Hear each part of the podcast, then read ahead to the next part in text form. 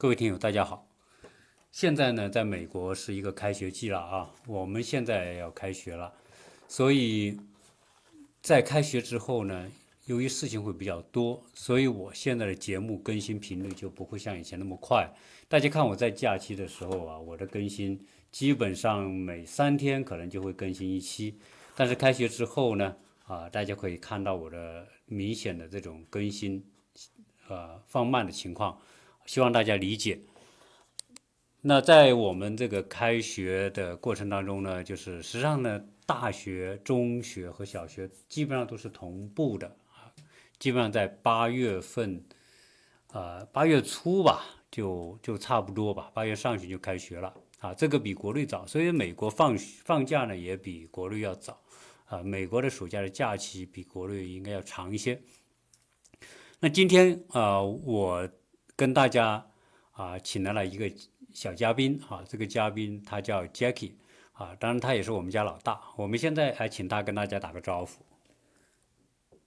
嗯，各位听众，各位听众大家好。对对，啊，这样很好啊，因为啊，他很少在我的节目里面出现啊，只是在前不久啊，在暑假，他和另外一个小朋友叫 Eden 去迪士尼和环球影城，我们请他聊了一下他们的这种。那种感受哈，就是从小孩的角度哈来看他们这些游玩的项目。那今天呢，我请 Jackie 跟大家聊一聊他在美国这几年的这种生活和学习的感受。因为对于他的年龄来说啊，我在早期节目里面我我分享过为什么我要那个时候来美国，因为啊，Jackie 他我在我们来美国的时候，他正好十二岁。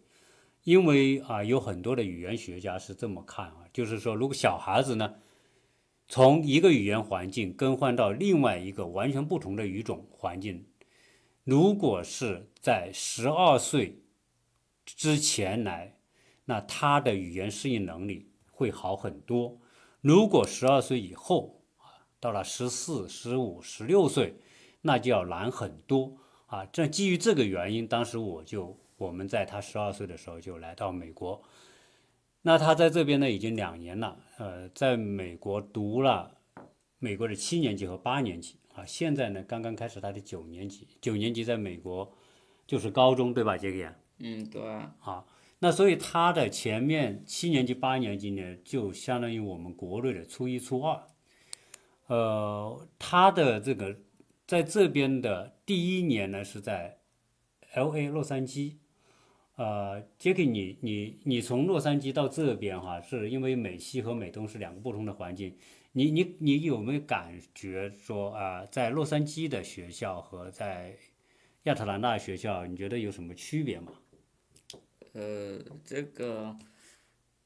因为我妈很注重这个学校评分，然后她就查了以后，就是那个洛杉矶的学校的评分就大，就那个中学评分大概就七分，对七点零分，就是我在读七年级时候读的那个学校，然后我八年级读这个这个学校就是有九分的那个学校，所以这边的那个呃那个学习和那个作业还有他们讲课内容都会比那个七年级那边要难的。哦，是这个确实像杰克说的，因为这个学校的这个评分呐，这个美国有一个网站叫 Inch，I N C H E，这个网站呢是有全美国的呃小学、中学和大学评分，在这个网站上的评分上呢，确实我们当时在洛杉矶的学校的评分是七分的，呃，那到这边呢是九分的。九分和十分基本上呢，就是属于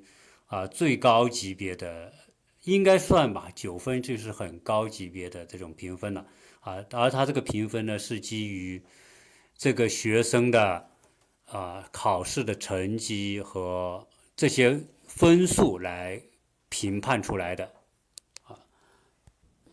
那首先，杰克，你觉得啊？在洛杉矶的你那个学校和这个学校在氛围上有什么区别？比如说学生构成上，你觉得有什么区别？这个我我的印象在那边是呃黑人的孩子和哦，你说种类啊对，嗯呃墨西哥呃，孩子的比例好像那边要高很多，对，这边墨西哥人少，好像这个。是吧？非裔的好像也少，非这个我看不出，我不晓得。非裔就是黑黑人孩子，嗯，那是吧？这边对，这边黑人应该多一些。就是在学校好像不多，对吗？我我因为我去接过你嘛，嗯，我知道这边我感受是少很多。当然这个我这我在其他节目里面讲过，因为我们居住的这个区是一个比较偏高的区，都是白人呐、都是一些我觉得比较高职级员职员住的区域，所以这边的人种呢应该是呃非洲裔的相对是比较少一些。你在学校好像也不多，对吗？是吧？反正没有印度人多。啊，对，在印度人很多是吧？嗯，哎，你你你总体感觉这边的学校要求和那边是不是会高一些？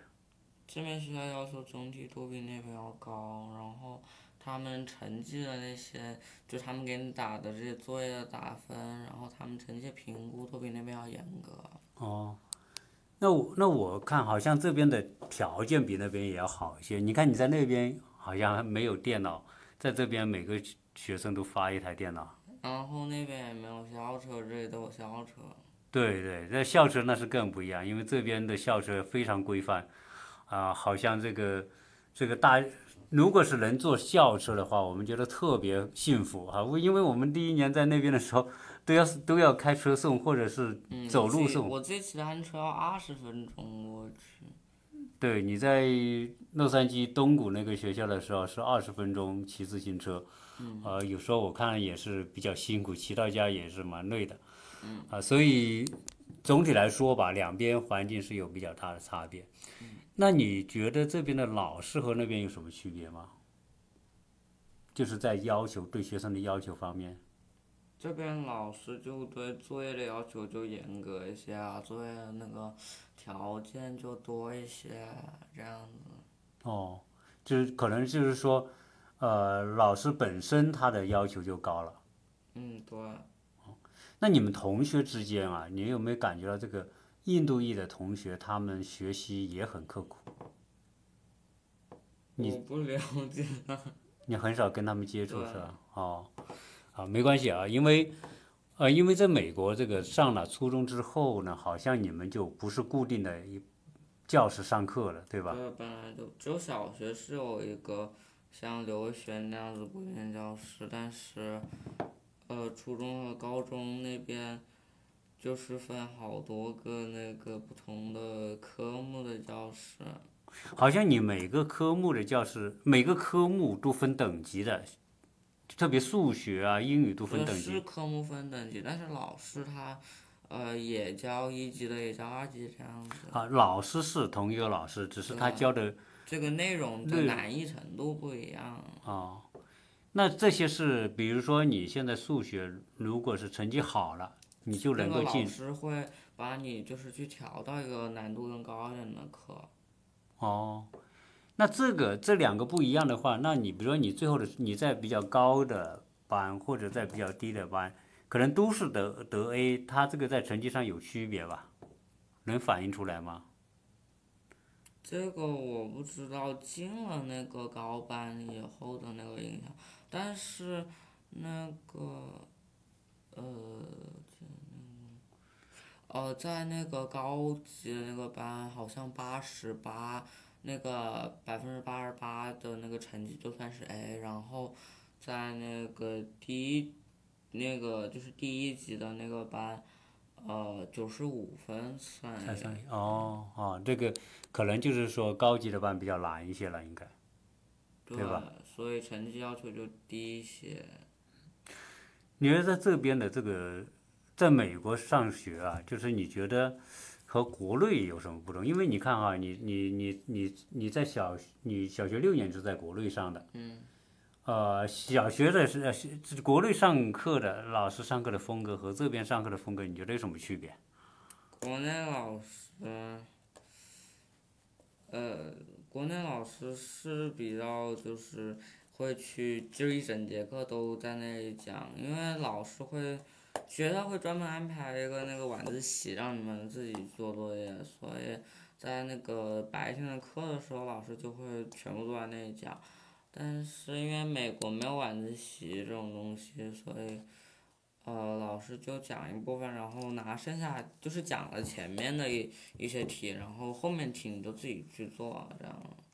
是不是你们会不会感觉到，就是美国的老师讲课的讲的东西，就是比中国要少？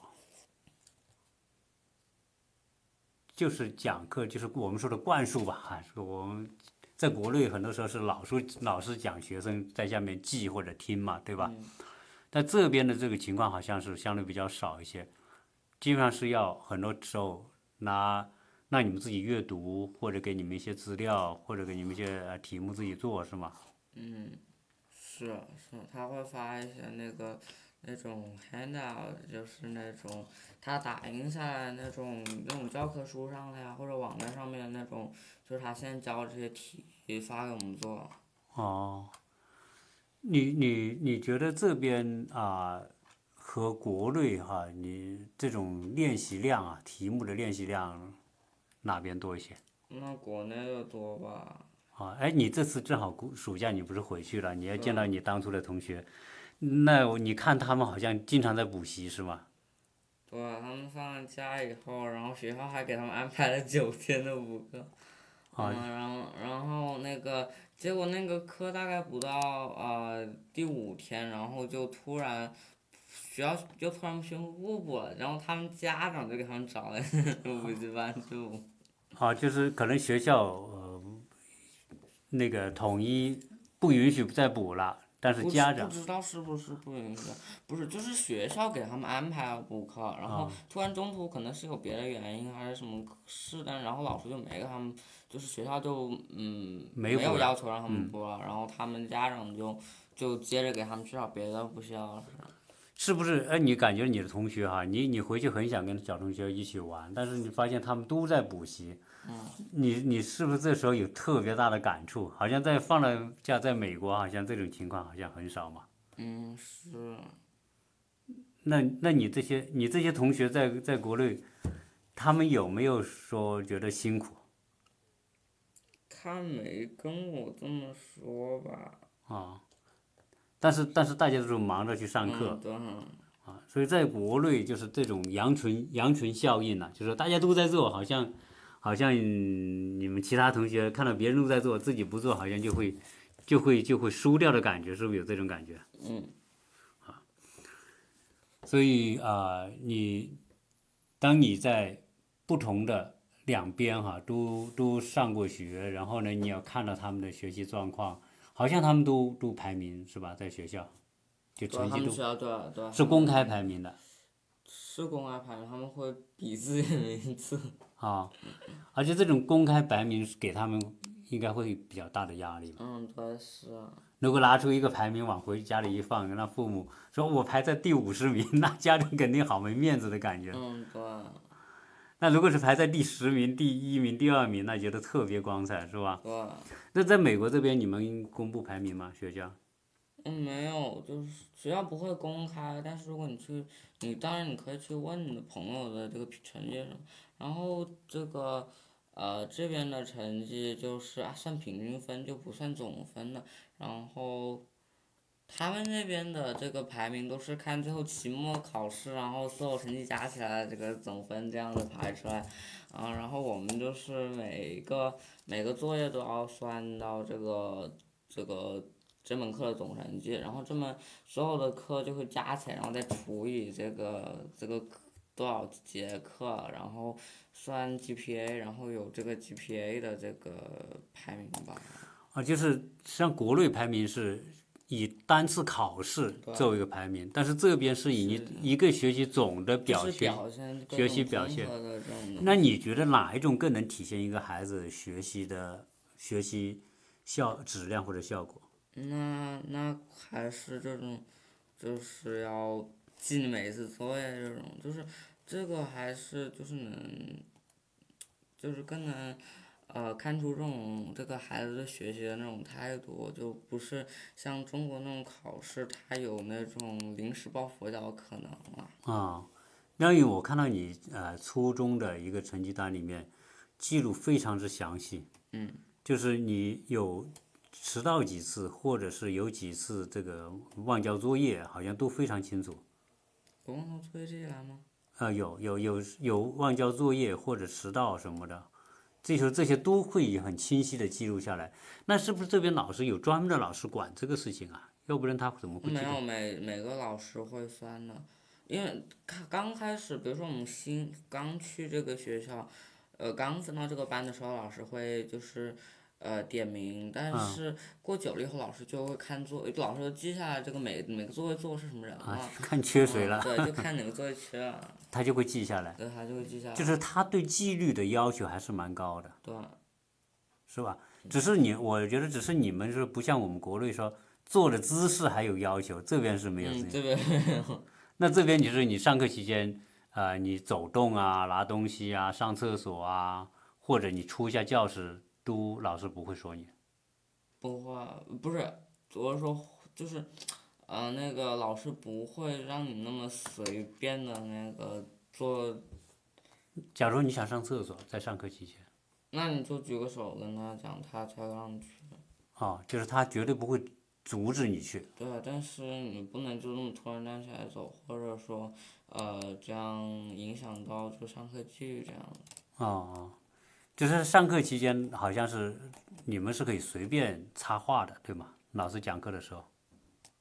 嗯可以问问题。啊，这个这个好像跟国内是，就是自在课堂上的氛围这边是不是比较轻松自由一点？国内就每个都要举手啊，然后老师就会点名那些就是不举手啊。但是这边的话，老师一般不老师，点名。如果你不举手，他还是不会点你的。但我觉得这边的老师有一个特别好的，就是说，呃，你回他不会说你回答的答结果或者答案和他想要的不一样，他会，他好像他都会比较鼓励你，对吗？嗯，对。就是总他就会像那样子说，就是如果你回答答案不是那个最准确的那种的话，嗯，他就说说什么还有什么像什么特别那个 close 啊，呃，什么 almost 啊那样子，啊嗯，就是不会直接说这个是错的这样子。啊啊，这这总体来说，就是说这边的老师他的他的教学方法好像是比较给你一种比较轻松的一种感受。对，那假如说你这边有作业，呃，忘了交，他给你记上，你未交，你可不可以去改变？或者你通过去跟他沟通啊、协商初商？中这些老师没有高中的评分这么严，高中，呃，高中的就是，高中开始的话就是你迟交一天就会扣相应的分数，然后在规定时间内没有交就直接是个零分，嗯，当你迟交然后交了，反正也要扣分扣分的，所以他们就你能感受说，他们这个非常注重这个教学过程的表现，对吧？就是你在这一科里面的，那这个 GPA 好像也是你们未来考大学很重要的一个衡量标准，而且好像你说你们每一项有记录的这种表现，大学招生官都是可以看得到的。对，所以这个就迫使大家就平时要注意自己的很多行为规范，对吧？嗯。好，那这个呃，你有没有感觉到美国的学校对阅读的要求？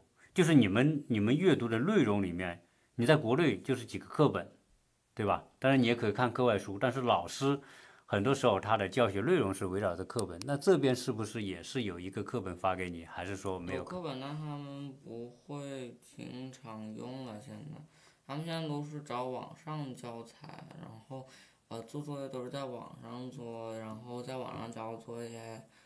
啊，然后评分什么都在网上完成评分是老师在网上完成，然后你可以在网上看的。啊。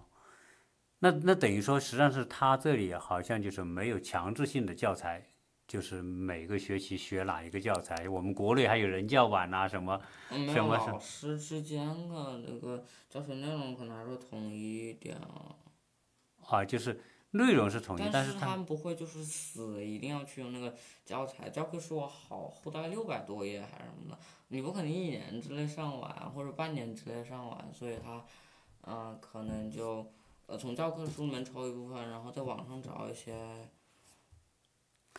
实际上等于说，老师在教学方法上是每个老师还是有自己的这个自由空间。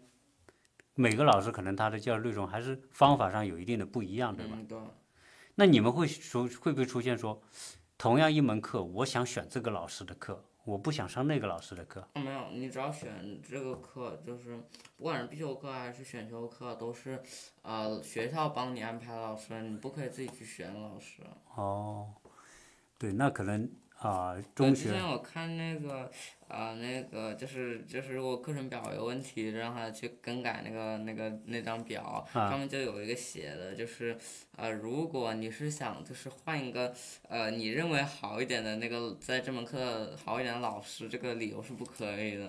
哦，那等于说这个还是还是以学校安排为主了。但是跟大学，大学是完全是可以换的。嗯。啊，因为因为我们在大学里面呢，就是大家都会去选老师，因为这个大学牵涉到什么？这个通过这一门课的通通不通过和老师有特别大的关系。啊，嗯，所以初像你们在在中学可能相应来说还是还没有这么大的自由度啊。对，呃，你们现在还没有没有开始搞一些什么俱乐部的一些活动啊？有没有了解？下周才开始报名。哦，所以这这是俱乐部是好像每个人都要选择一两个俱乐部参加的，对吧？学校有没有要求这个我不知道。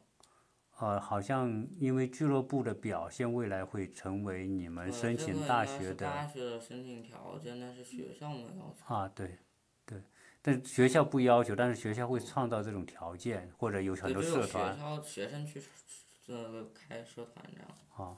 然后每个学校一定公立学校都一定会有那个就是做义工的那个俱乐部。哦，那你可以自己参加这个俱乐部吧？对，然后他像每次有这个活动，他就会发邮件告诉你，问你要不要报名参加，来帮忙这样子。哦，哎，公益的那个你现在已经开始选择了吗？什么公益呢？就是你说的学校的公益活动这些，什么开始选择？就是参加什么 group 的这种公益。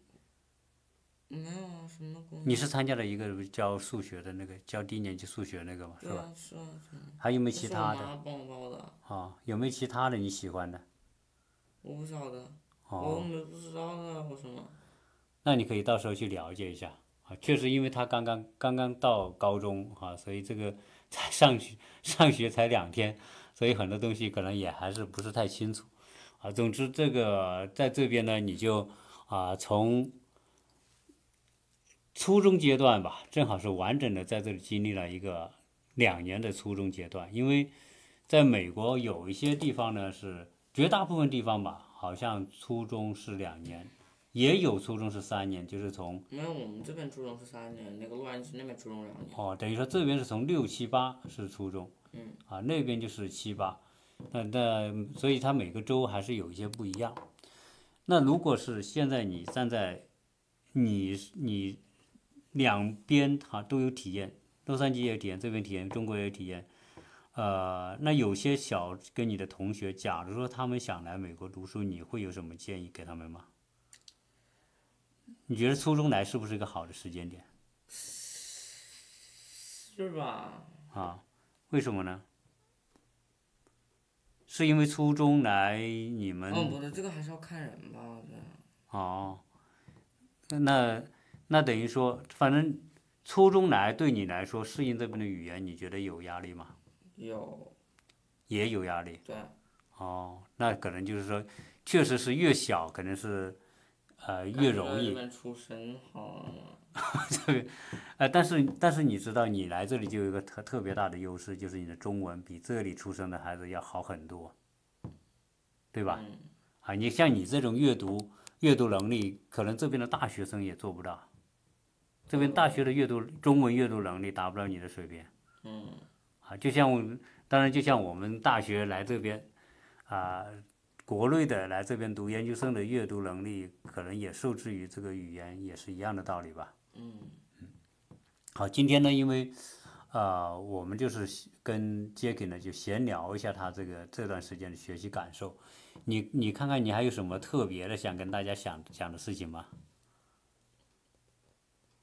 就是有特别有感受的东西。我或者对国内的小朋友，你想说说点什么吗？不要就是很执着，就是说你就是要考一个很好很好的这个世界排名前几的这个学校来当目的来这边上学。就是大学是吧？嗯。啊，实际上很多时候，可能最初刚刚来的时候，哦刚来可能你就因为那个时候离大学还有很远嘛，你那个时候觉得自己都很有，就是那个呃莫名其妙那种自信啊，就是呃就是想要考是考个好大学，但是但是后面你会发现就是很很挺不容易，到时候后面还有好多那个 SAT 的考试啊，然后你还要保持好好的你的成绩啊，你要参加这个社团活动，你要当个什么职位，然后你还要做义工，要有特长，要去比赛，要拿奖啦，好，所以在这边真的要考个好大学。对，真的很难，就是不不不要抱太大的期望，不然的话失望会很大。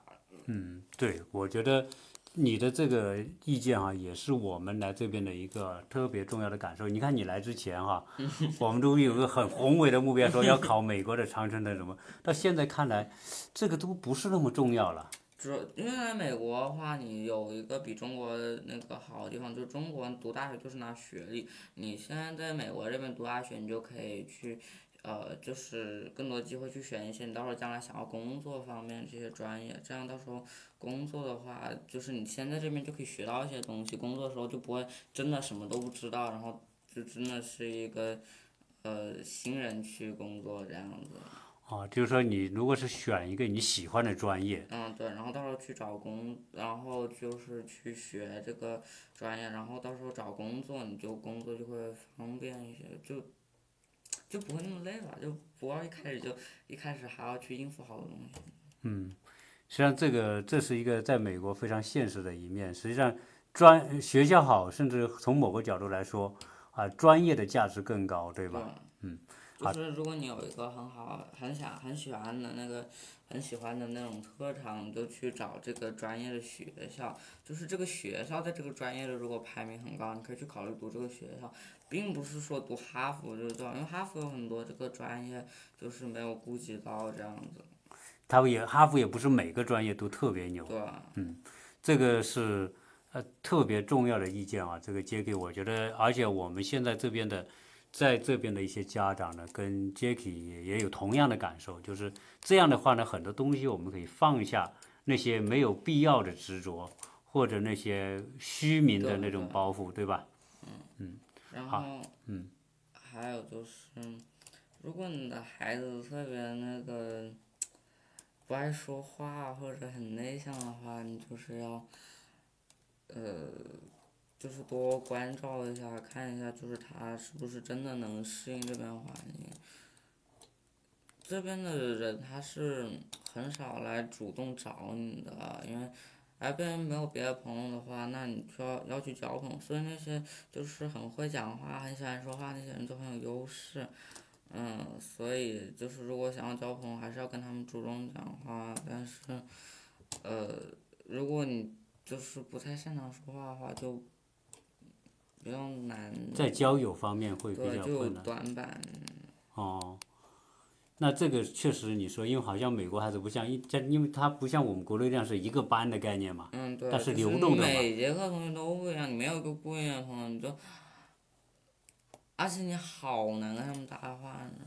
他们他们这些同学很多都是因为都是一个学区的，这个学区的小学，等到时候就大概就会在这几个初中去读，对，然后嗯几个一堆朋友就一起读到一个初中，然后一起读一个高中，然后到大学才到时候说不定才分开。